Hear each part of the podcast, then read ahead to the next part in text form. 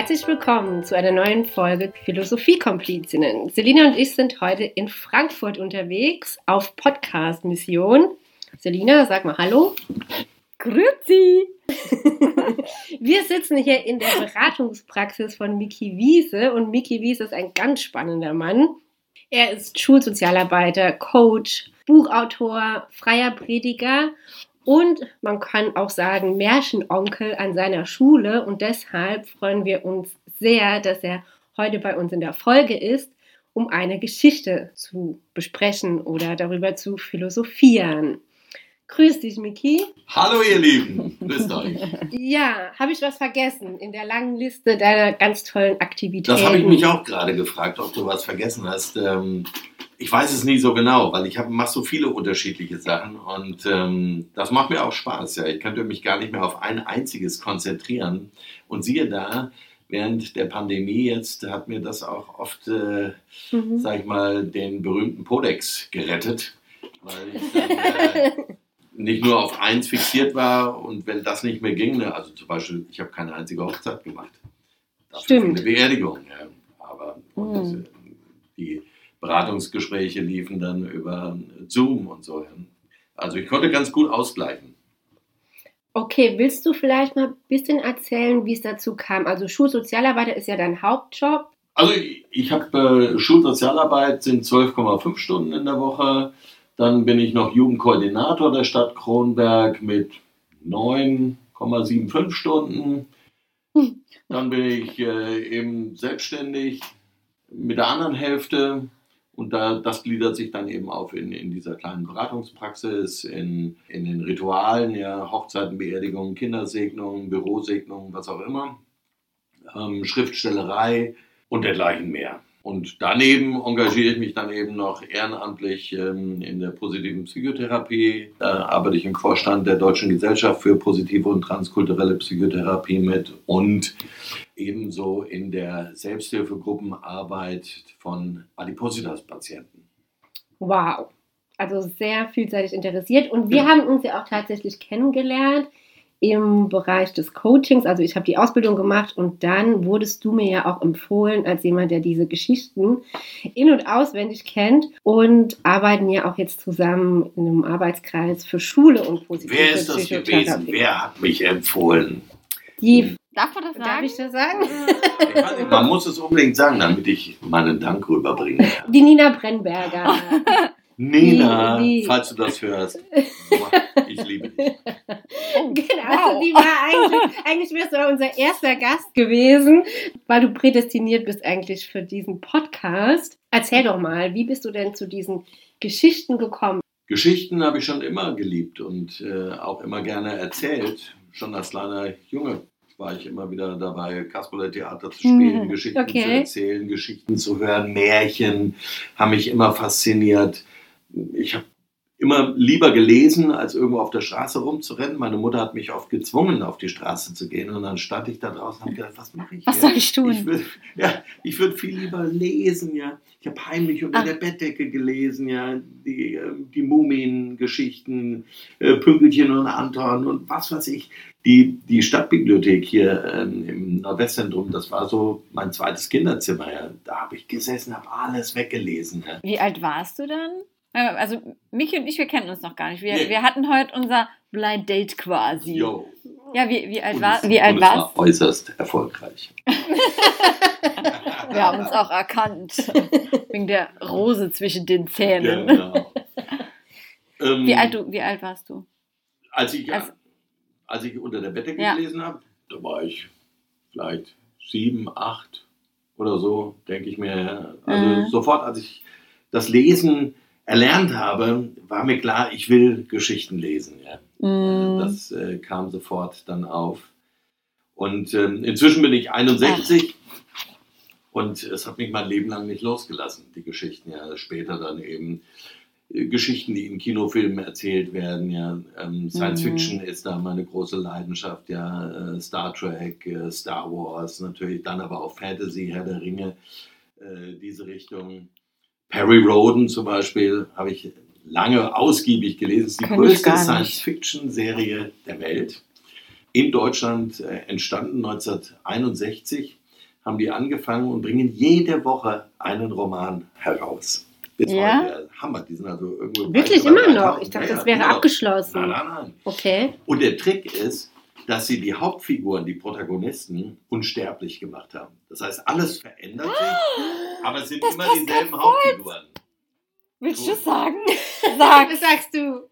Wir haben gerade das gleiche, Ja, in unserer letzten, Gedanke. ja, unsere letzte Folge. Ja, da geht es um, um Unsterblichkeit. Ah. Ist gerade diese Woche rausgekommen. Und jetzt sagst du es, es ist, es ist, it's a match. Ja, It's magic. Magic. it's a magic match.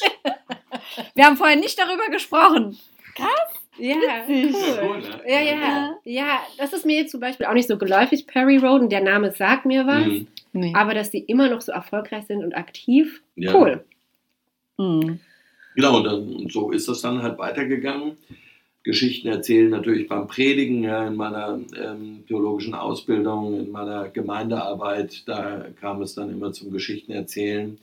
Und meine älteste Freundin, meine Jugendfreundin Birgit Werner, die hat mich dann mit der positiven Psychotherapie in Verbindung gebracht und Nosra Peseschian ist ja eines der, der Hauptelemente in der positiven Psychotherapie, äh, Geschichten zu erzählen und mit Geschichten eben Wirkungen zu erzeugen, ja, ähm, etwas in den Klienten, Patienten anzustoßen, anzuregen, wo sie drüber nachdenken können. Jo, und so bin ich schlussendlich jetzt hier heute im Podcast gelandet. Ja, sehr schön. Selina, hast du noch eine Frage an Miki? Ansonsten würde ich zu, zu der Geschichte tatsächlich überleiten. Ich habe ja immer sehr viele Fragen, aber dann würde es jetzt total ausarten, glaube ich. Oh, artet Eine mal darf. aus. Eine geht. Ja? Wie kommt das zum, mit, dem, mit dem Thema Predigen und das Ganze? Wie, also ich, wir haben auch irgendwie die Tage kurz drüber geredet. Ich bin ja so eher weniger gläubig. Und deswegen finde ich es immer sehr interessant, wenn es jemand ist. Also Ja. wie, wie kam das? Also klar gibt, äh, hat jeder irgendwas, wo er dran glaubt oder wo er sich dran festhält, in Anführungszeichen. Aber wie, ich bewundere auch Leute, die das hm, also an, an, an Gott eine auch glauben. Geschichte dahinter. Ja, vielleicht willst du mal erzählen, weil ich finde es immer sehr interessant, auch jemand Neues dann so kennenzulernen. Wieso, weshalb, warum? Also was, was ist es? Was gibt Hm. dir das oder woher Ja. kommt das? Weil, ja, wie gesagt, ich hab's gar nicht. Ich kann äh, dir sagen, ich habe da zwei Bücher drüber geschrieben, mein Freund Gott und ich. Oh, muss ich das Äh. jetzt lesen? Ich lese auch In denen ich gern. auch dann, äh, Geschichten erzähle, die ich so mit Gott erlebe und, und wie das auch alles angefangen hat. Ähm, als ich 16 war, da war ich auf der Schule und unser Religionslehrer, so ein alter Pastor, der hat immer Geschichten von Gott erzählt. Und wir haben uns gedacht, Wahnsinn, ja, was der so alles erzählt. Hm. Und dann hat er uns über die Faschingstage eingeladen, in ein Kloster zu fahren. Da haben wir gesagt, Wahnsinn. Fasching, gelenkte Fröhlichkeit ist alles blöd, ja, ist langweilig. Lass uns da hinfahren, das ist bestimmt cool, ja. Und ähm, dann sind wir da hingefahren und die Nonnen, die haben uns schon am Eingang ja schier umgehauen mit so einer Lebendigkeit, die die in sich trugen.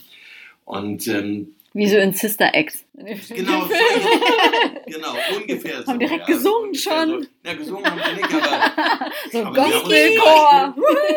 Die haben uns zum Beispiel erzählt, dass sie am Dienstag, wenn wir wieder weg wären, dann würden sie sich auch verkleiden und die Mutter Oberin als Funkenmariechen. Allein diese Vorstellung im Kopf, ja, da haben Ja. wir Wahnsinn. Naja, und irgendwie, da waren noch ein Haufen anderer Jugendlicher dabei und die haben alle immer so von Jesus erzählt, als wäre es ihr bester Freund und als würden sie ständig mit ihm in Kontakt stehen. Und da habe ich gedacht, also entweder spinnen die alle oder die haben irgendwas gefunden, was ich unbedingt auch haben will. Und Mhm. dann bin ich in mein Zimmer gegangen und habe mal so geguckt, dass mich keiner sieht. Und dann habe ich mal so zaghaft in die Mitte des Raumes mein erstes Gebet gesprochen. Ja, also, lieber Gott, wenn es dich dann so wirklich gibt, ja, dann, dann würde ich auch gern das haben, was die da draußen. Und irgendwie hat mich in diesem Moment ein tiefer Friede erfüllt, ja, ähm, der Mit- mich seitdem nicht mehr losgelassen Und 16 warst du da. hat. Mhm, da war ich 16. ja. Krass. So, selbst in den äh, tiefsten höllischen Wirren meiner Depression und so hat mich das immer noch wie ein Strohhalm so festgehalten. Ja. Ach, ja, Also kann man schon sagen, diese Klostererfahrung war sehr prägend für dein. das kann man sagen. Glaubensweg, ja. ja. auf jeden Mhm. Fall. Ja. Vorher hatte ich mit Glauben nichts am Hut. Ja. Und ich hätte auch noch eine Frage, und zwar, wie Mhm. wird man dann Prediger? Also der Weg zur Schulsozialarbeit Mhm. ist ziemlich klar, aber Prediger, der ist eigentlich gar nicht so klar. Der ist nicht so klar, genau. Ich da irgendwie so ein Quereinsteiger bin. Also ich bin eigentlich bin ich evangelischer Diplom-Theologe. Ja. also, Das war halt so, dass eigentlich wollte ich Chemiker werden, weil mein Onkel hatte ein Labor in Wuppertal. mm, Und als ich dann Abi gemacht habe und äh, Chemie studieren wollte, und dann bin ich das nochmal so durchgegangen. Und irgendwie hatte ich gemerkt, nee, das ist gar nicht das Ding. Ich will gar nicht mehr Chemie machen. Aber was mache ich dann? Ja? Und dann hatte ich das Gefühl, ich will einfach rund um die Uhr äh, den Menschen von meiner Gotteserfahrung erzählen, will so für Gott unterwegs sein ähm, in der Welt. Und dann habe ich mich gefragt, ja, wie will ich das machen? Ja? Und dann habe ich den Eindruck oder den Gedanken gehabt, ja, über ein Studium. Ja, Also ich hätte auch Bibelschule gehen können oder was weiß ich machen. Und dann äh, habe ich evangelische Theologie studiert. Ja, noch viele andere Sachen dazu. Mhm. Insgesamt habe ich äh, mit einigen Krankheitssemestern wegen dieser Depression äh, habe ich es dann auf äh, 28 Semester gebracht. Hab halb das immer So richtiger. Student halt, wie früher. Ja, genau. ja. Und, Das und dann- Leben studieren. Ja, genau. Und, und dann war es so. Ne? Und dann, ähm, als ich Abschluss gemacht habe, dann hat die Kirche damals gesagt in Hessen-Nassau, sie brauchen uns nicht. Mhm. Äh, niemand ahnte damals, dass jetzt eine große Pensionierungswelle kommt und sie händeringend wieder nach äh, Leuten suchen. Mhm. Aber damals haben wir gesagt, wir sollen uns draußen Jobs suchen. Ja, und dann haben wir das halt gemacht. Ja. Und dann habe ich Leute getroffen, ja, die abseits von der äh, institutionellen Kirche Freikirchen gegründet haben. Und dann Mhm. habe ich da ähm, Freikirchen gegründet in, in Gießen, in Aschaffenburg, in Basel, in Frankfurt, ähm, Wiesbaden, eine Jugendkirche in Wiesbaden, ja, ähm, bin ähm, auf Missionsreisen gewesen in, äh, im Uralgebiet, in der Ukraine, in äh, Kenia, in Uganda und überall, ja, und es war einfach cool. Ja. Und Mhm. überall haben wir Geschichten erzählt. Ja, also das hat mich eigentlich immer Wie krass. begleitet. Ja, Äh, Wirklich so ein roter Faden auch in Mhm. deiner Biografie. ja genau. Ja, auch schon super viel erlebt. Also du hast ja, Ja. wahrscheinlich, können wir hier einen Podcast von keine Ahnung wie viele Stunden machen, was du Ja. alles so zu Ja. erzählen hast. Ich habe auch Also, gerade das Gefühl, ich ja, ja. Äh, bin gerade, äh, oh mein Gott, wie viel Zeit haben wir? Ja. Aber ihr könnt ja mein Buch echt. kaufen. Mein Freund Gott und ich. Werbeblog. ja, ich habe das die Woche entdeckt, dass du äh, eigentlich ganz viel geschrieben hast auch. Das stimmt, ja. Das war mir auch nicht so bewusst. Ja. So lange kennen wir uns ja auch nicht. Und klar, das ist auch nochmal ein Riesenfeld. Du würdest sagen, das Buch ist so dein Buch, was du immer nennst. Ja, damit hat es ich. Damit hat es angefangen, ja. angefangen. Okay. Also, oder, ne, ich habe vorher immer für Jugendzeitschriften geschrieben, ähm, eine ganze Weile, und dann wurde mein jüngster Sohn geboren. Und dann rief ein Freund mich an und sagte, ähm, ja, der hat mit mir zusammen Jugendarbeit gemacht und wollte mir zur Geburt gratulieren und war inzwischen Lektor in so einem äh, Buchverlag. Sagte, ja, am Ende des Gesprächs, wir müssen ja auch irgendwann nochmal ein Buch zusammen machen.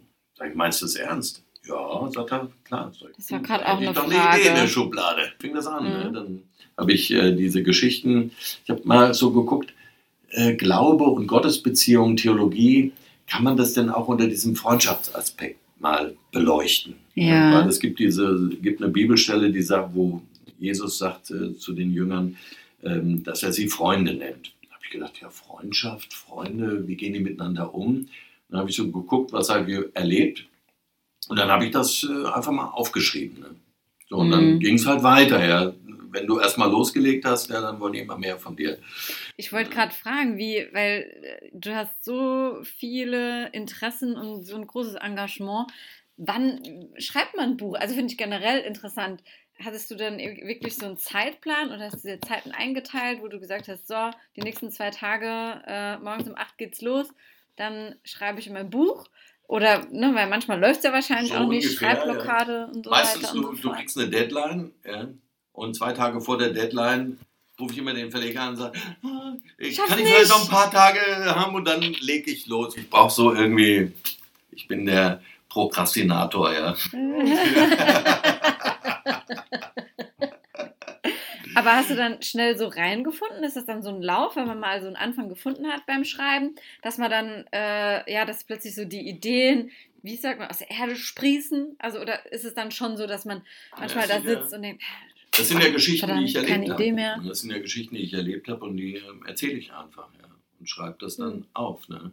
Mhm. Äh, oder es sind äh, zum Beispiel, wir haben in den letzten zehn Jahren, habe ich mit Freunden zusammen immer wieder Weihnachtsgeschichten geschrieben. Jedes Jahr ein Weihnachtsbuch, Weihnachten aus Ah. unterschiedlichen äh, Blickwinkeln betrachtet. Also ich habe dann Weihnachten in der. Todeszelle, Weihnachten im Bordell, Weihnachten im Linienbus, Weihnachten im Waschsalon, ja. Und Echt? immer so Geschichten.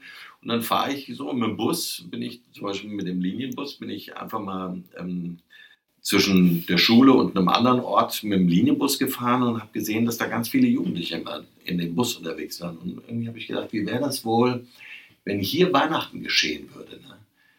Und dann habe ich angefangen so zu visionieren, zu träumen und dann habe ich die Geschichte Oh, aufgeschrieben. du bist unser Mann. Das Buch ist gekauft. Ach, Sehr krass. gut, ja. Cool. Voll schön. ja Ja. genau. Aber, also du bist dann immer noch am Schreiben. Also du weißt, jetzt an Weihnachten wird es wieder ein Buch geben. Zum Jetzt- Beispiel. Jetzt war es gerade Weihnachten, da haben wir ja Weihnachtswunderzeit, äh, ein Buch mit, äh, un, unser erstes eigenes Buch, das wir im eigenen Verlag rausgebracht haben, ja, weil der Verlag vorher hatte die Reihe nach sieben oder acht Bänden aufgegeben, weil der Buchmarkt ist in Deutschland halt äh, echt gefährdet, sag ich mal. Mhm. man kann nicht viel verkaufen, ja.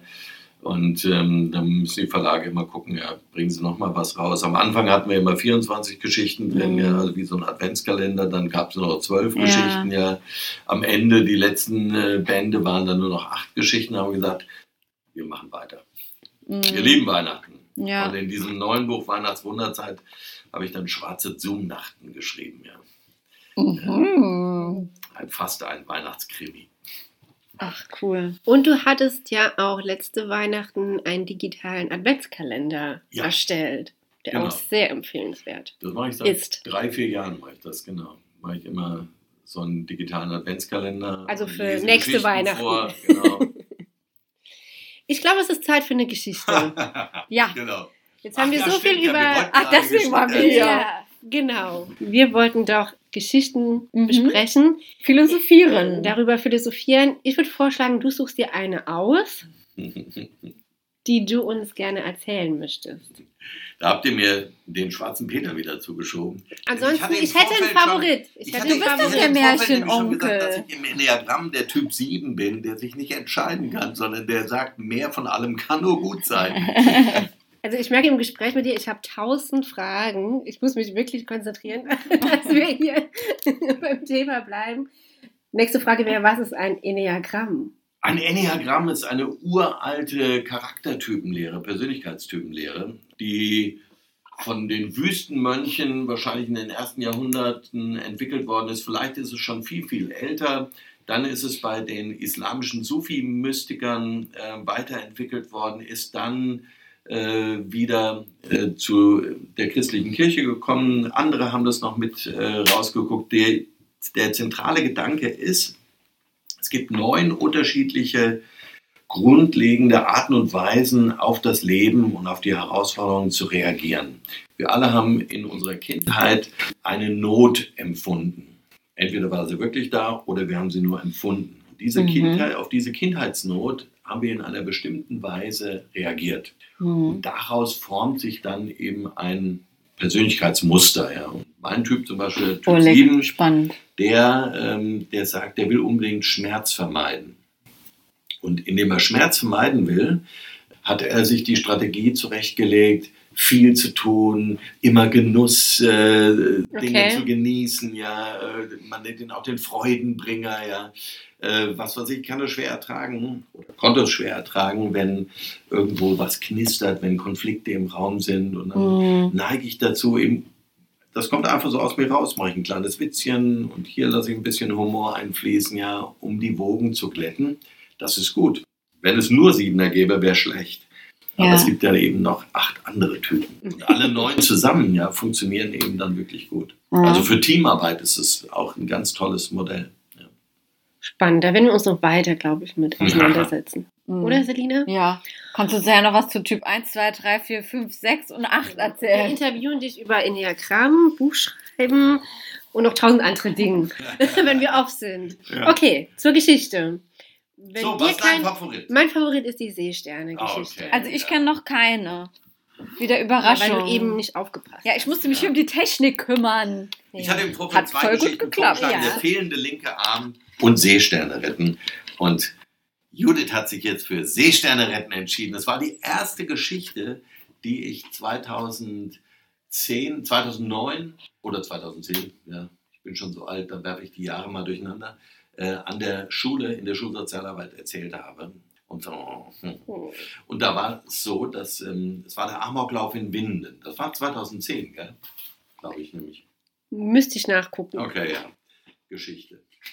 Auf jeden Fall, der Amoklauf in Winden hat ja das ganze Land total äh, erschrocken und in Schockstarre versetzt. Und ähm, auch an unserer Schule war es dann zu spüren, dass, äh, und dann stand der Direktor mit ein paar Lehrern im Gang und sagt, ja, die Leute wollen gerne, dass wir irgendwie eine Gedenkfeier machen. Und, aber ich weiß auch nicht, wie das gehen soll, ja. Und ich kam so gerade vorbei und sagte, äh, ich weiß, ich mache das gerne, ja. Und ähm, ja, trauen Sie sich das zu? Ja, sag ich, das organisieren wir. Das ist prima, das machen wir. Und dann, ähm, dann standen wir mit ähm, über 1000 Schülern in, äh, in der Aula und haben eben Geschichten erzählt. Ja, und haben dann unter anderem auch zum Schluss eine, eine Schweigeminute eingeführt. Ich habe gesagt, hey, ich traue euch zu, dass ihr das könnt. Ja, eine Minute Schweigen ist schwer, aber aus Respekt und in Gedenken an die Opfer und deren Angehörige wollen wir jetzt eine Minute lang schweigen. Und dann haben wir geschwiegen. Tausend, über 1000 Schüler und dazu noch Lehrer. Und viele alte Lehrer hatten Tränen in den Augen, weil sie gesagt haben, das haben wir noch nie erlebt, sowas. Ja, da war so eine Power im Raum gewesen. Und auch die größten Gangster und Spaßvögel haben geschwiegen. Das war Hammer.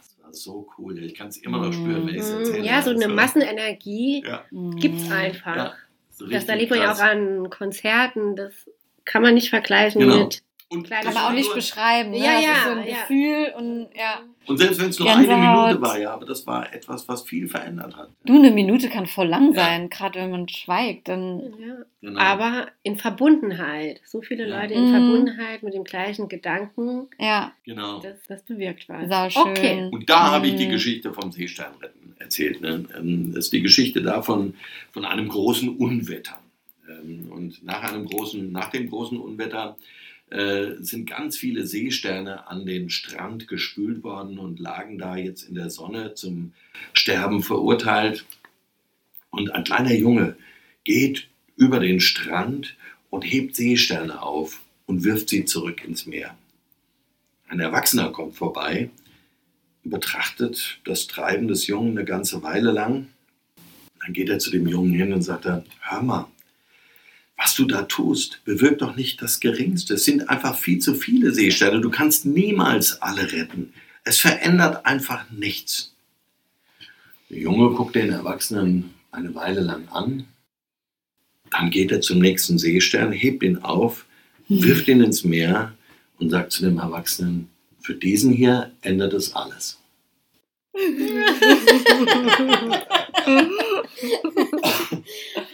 Perfekt. Oh. Ja, genau die genau. Reaktion. genau. Oh. Ja, das ist es. Ne? Ähm, wir Voll wissen nicht, was schön. unsere Handlungen für Auswirkungen haben. Nee, Und ähm, manchmal denkt man, es bewirkt gar nichts. nee. Aber es kann so viel Mhm. bewirken. Ja, aber das ist ja immer so auch Thema ähm, in der Gesellschaft heutzutage. Ne? Also irgendeiner muss ja irgendwo anfangen. Mhm. Ne? Das ist genau das, was die Geschichte sagt. Aber was ich ähm, bei der Geschichte auch schön finde, es ist ja immer so ein Unterschied zwischen ähm, erwachsenem Mensch und Kind, dass die Kinder ja ganz anders denken und viel einfacher und dass man oder dass es sich oft auch lohnt, die Welt durch Augen der Kinder zu sehen. Ja. Also wenn man mit einem, mit einem kleinen Mensch auch redet, dann merkt man manchmal, wie, ich will nicht sagen, wie dumm man ist, aber äh, wie, wie man sich selbst eigentlich verändert hat. Mhm. Durchs Erwachsenenwerden. Durchs Erwachsenwerden, Mhm. durch die Erfahrung, durch auch negative wie positive Erlebnisse, aber dass wir auch so viel denken und ein Kind oder Kinder, die denken so einfach und Ja. auch viel logischer, wo man manchmal so denkt, ach ja, klar, also ich finde manchmal sollte man viel mehr durch die Augen der Kinder betrachten und sich vielleicht auch mal ein bisschen mehr so verhalten. Ja, es sind diese vielen Zwänge, äh, in die wir dann äh, mit steigendem Alter irgendwie reingeworfen werden. Und die lassen uns dann irgendwie im Stress des Alters ja, vergessen, was wir eigentlich mal als Kinder gehabt haben. Und Mhm. im Grunde genommen diese ganzen äh, Psychotherapien oder Meditationen oder spirituelle Geschichten, im Grunde genommen geht es immer wieder darum, zu diesem Urvertrauen zurückzufinden und zu dieser Kindlichkeit zurückzufinden. Mhm. Ja. Ja, ich habe auch gerade eben überlegt, wir waren echt irgendwie gerührt, wir gerade alle drei von Ich der habe kurz überlegt, ob wir anfangen zu weinen, aber Ja. ich glaube, wir haben es noch geschafft. ich frage mich gerade, warum. Ich glaube, es ist einfach total rührend, auf beiden Seiten gesehen zu werden, wenn es einem nicht gut geht. Und auf der anderen Seite, dass man, wenn man jetzt mit Menschen arbeitet und versucht zu helfen, und man kriegt ja nicht immer direkt eine Reaktion, ob man jetzt an der Schule arbeitet oder ob es woanders ist. Und sich immer vor, vorzuhalten, wenn es nur bei einer Person Klick gemacht hat, dann war alle Mühe und alle Arbeit ist schon wert. Mhm. Weil du ja auch eben das Beispiel gebracht hast mit, Ja. mit Winnenden. Hätte man den Mhm. einen Menschen retten können, was hätte man für ein Leid verhindern können? Mhm. Bei so vielen Menschen. Ja. Und in der Tat Und- ist es ja so, dass man meistens gar nicht ähm, mitbekommt, was für Auswirkungen die eigenen Taten haben. Es, ich empfinde es eher als Geschenk, äh, als, als Gnade, ja, wenn man das irgendwann mal mitkriegt. Ne? Das, Mhm. also ich habe irgendwann mal im Nachtleben von Frankfurt äh, in der Disco je- jemanden getroffen, der vor zehn Jahren bei mir der Jungschar war. Und ähm, ich hatte immer gedacht, das war ein richtig krasser Job, den habe ich richtig vergeigt. Das war Okay. richtig ja. Dann treffe ich den nachts und sage, Mickey, oh Mann, wie schön dich zu treffen. Du warst der beste Jungscharleiter, den wir hier hatten. Und ich so, echt? Wirklich? Ja, sagt der Hammer. Ich muss ständig daran denken. Und ich so, das war ein Gnadengeschenk. Ja. Also, Auf das hätte ich ja Fall. nie mitbekommen sonst. Ja, Aber das war zehn Mhm. Jahre später. genau. Ja. Ja, manchmal Man braucht es einfach manchmal muss Ja. man geduldig sein. Ja. Mhm. ja. Das stimmt. Ja, vor allem, man muss halt auch irgendwann oder irgendwo mal anfangen, ne? Also wie der Junge, der dann die Seesterne am, am, am Sand sammelt. Ich meine, wenn dann auch, wenn man dann gesehen wird bei einer guten Tat, ich meine, wenn dann andere Kinder noch rumgelaufen wären, die hätten dann vielleicht noch geholfen, aber wenn der Junge dann zum Beispiel nicht gewesen wäre, wären andere Kinder vielleicht auch nicht aufmerksam geworden und hätten nicht geholfen, weil das kann ja auch so eine Kettenreaktion, eine positive Kettenreaktion auslösen. Ne? Also irgendwie muss man mal einen Anfang machen. Also jeder von uns macht ja mal irgendwie was Gutes, ohne auch gesehen zu werden. Und ich meine, das Thema hatten wir ja auch schon oft. Das gibt einem ja selbst ein gutes Gefühl, wenn man überzeugt davon ist, ich mache jetzt gerade was Gutes. Ne? Also Ja. wisst, wisst ihr, was ich meine? Ja, genau. Das- du machst gibt- du einfach machst- etwas, was du dir liegt, was, was du wirklich machen willst. Ne? Genau, das, also- was äh, Csikszentmihalyi als äh, das Flow-Erlebnis beschreibt. Ja? Was für ein Ding? Äh, das Flow-Erlebnis. Also du, du bist in einem Zustand, wo du nicht daran denkst, kann ich damit Geld verdienen, Mhm. äh, kann ich damit äh, Anerkennung bekommen, sehen andere das. Ja. Du machst es einfach, weil du es machen willst. Genau. Ja, es fühlt sich einfach so rundum gut an. Ne? Also, oh, Mikro umgefallen. Dengel, Dengel. Ja, also wie, wie du sagst, ne, also man hat ja trotzdem das Gefühl, ich tue jetzt irgendwas Gutes für die Gesellschaft. Also es tut nicht nur mir alleine gut, aber trotzdem habe ich dabei auch selbst so ein gutes Gefühl und fühle mich glücklich und äh, bin beflügelt. Also, ne, das, ja, und wer will das nicht? Das sagen wir doch Also- oft. Wir sind im Flow. Celine, Ja. Was ist das? Ja, Die Idee, Ja, dass du ja, Raum ja, und Zeit vergisst Ja. bei einer Tätigkeit. ja. Ja. Ja, und das Bis hin zur halt so ein- Selbstlosigkeit. Genau, und das hat halt Mhm. so ein Psychologe Michael Csikszentmihalyi. Ein Was ein. Name. Ja, den Namen für ich nicht. Name. Ja. Äh, ihr müsst ihn erstmal ausgeschrieben sehen. Das ist noch Der hat das eben beschrieben. Also das Buch heißt einfach Flow. Also von dir kriegen wir viele Buchtipps auf jeden Fall. Ja, genau. Gut, ich würde sagen, wir wären dann auch schon an der Stelle unseres Resümees. Fazit von der Geschichte. Für mich drückt die Geschichte aus, dass es sich immer lohnt, für andere da zu sein, ob man eine direkte Reaktion kriegt oder nicht. Oder egal wie trivial oder vielleicht auch ausweg auswegslos eine Situation aussieht. Und ja, im Prinzip ist jeder es wert, dass man sich um ihn kümmert. Das wäre so meine Verbindung mit dieser Geschichte. Habt ihr auch noch eine Message oder eine Sicht auf die Dinge? Das ist ja das Schöne, dass man so unterschiedliche Sichten haben kann, dass die Geschichten, Mhm. keine Geschichte kann nur eine Sache anstoßen, sondern sie stößt Mhm. über ganz viele Sachen an. Das äh, finde ich auch immer faszinierend an, an der ganzen Arbeit mit Geschichten. Mhm. Für mich ist auch noch dieser Aspekt des Anfangens wichtig in dieser Geschichte, dass man einfach mal anfängt, was zu tun. Und nicht denkt, oh nee, ich muss erst irgendwie einen Plan machen oder ich muss äh, erstmal 100 Leute finden, die mir helfen, weil es so viele Mhm. Seesterne sind. Einfach mal machen. Einfach mal an, einfach mal machen. Mhm. So wie das alte Sprichwort Schon sagt, wieder jede, Klick. jede große Reise äh, beginnt mit dem ersten Schritt. Der erste Schritt bringt dich nirgendwo hin Ja. nur einen Schritt weiter. Das, äh, und das ist völlig, ja, da denkst du dir, das bringt mich doch nirgendwo hin. Ich bin immer noch am selben Mhm. Ort. Ja. Aber dann kommt der nächste Schritt, der nächste Schritt und der nächste Schritt. Und irgendwann guckst du zurück und bist am Ziel angelangt. Ja, eigentlich so ein schöner Aufhänger. Einfach mal machen. Nicht nachdenken, einfach mal machen. Wenn jeder denken würde, ähm, ja, nee, das bringt ja auch nichts, wenn ich das jetzt alleine mache. Ja, aber wenn es doch ein gutes Gefühl bringt und wenn du denkst, es ist was Gutes, dann einfach mal machen. Ja. Ja. Deswegen finde ich es immer so schön in der systemischen Theorie. Äh, da sagt man dann äh, immer zu den Klienten, Patienten, ähm, was ist der kleinstmögliche Schritt, den sie von hier aus gehen können? Und dann versucht man es immer kleinschrittiger zu machen, weil die Größe der Aufgabe uns oft davon abhält, loszugehen. Ja. Und dann sagt der Patient, ja, ich, oder die Schüler zum Beispiel an der Schule sagen immer, ja, ich werde nie wieder stören, ich werde nie wieder schwätzen. Sage ich, ja, ja. Ich trinke nie Wenn- wieder Alkohol. Und dann sag ich, wie willst du das Genau. denn machen? Und dann sagt er, ich mach's einfach. Sag ich, ja, wenn es so einfach wäre, dann wär's ja nicht hier. Äh, Mhm. Dann wäre es dir ja gelungen, auch jetzt schon. Und dann fragt man immer, immer kleiner, ja. Was willst du machen? Gut, eine Stunde, ja. Okay, fünf Minuten einer Stunde, mal nicht schwätzen. Ja, das geht. Ja. Ja. Und äh, dann fängt man Ja. mit dem kleinstmöglichen nächsten Schritt an und dann geht man noch einen, noch einen, noch einen. Genau. Ja, das da ist der Trick. Da hat die Judith hat was Schönes gepostet auf Instagram zwischen den Tagen. Kannst dich noch erinnern? Da ging es auch um kleine Schritte, äh, Neujahrsvorsätze. Ah, mit der Leiter. Da gibt es so ein Baby Bild. Steps. Ja, kennst Ja. du kennst du das? das Baby Steps. Kennst du das Bild von der, von der Leiter? Also so, du Ja. siehst zwei Leitern, also die eine, die hat so ganz kurze Sprossen, also oder hintereinander, und die anderen sind so ganz weit auseinander.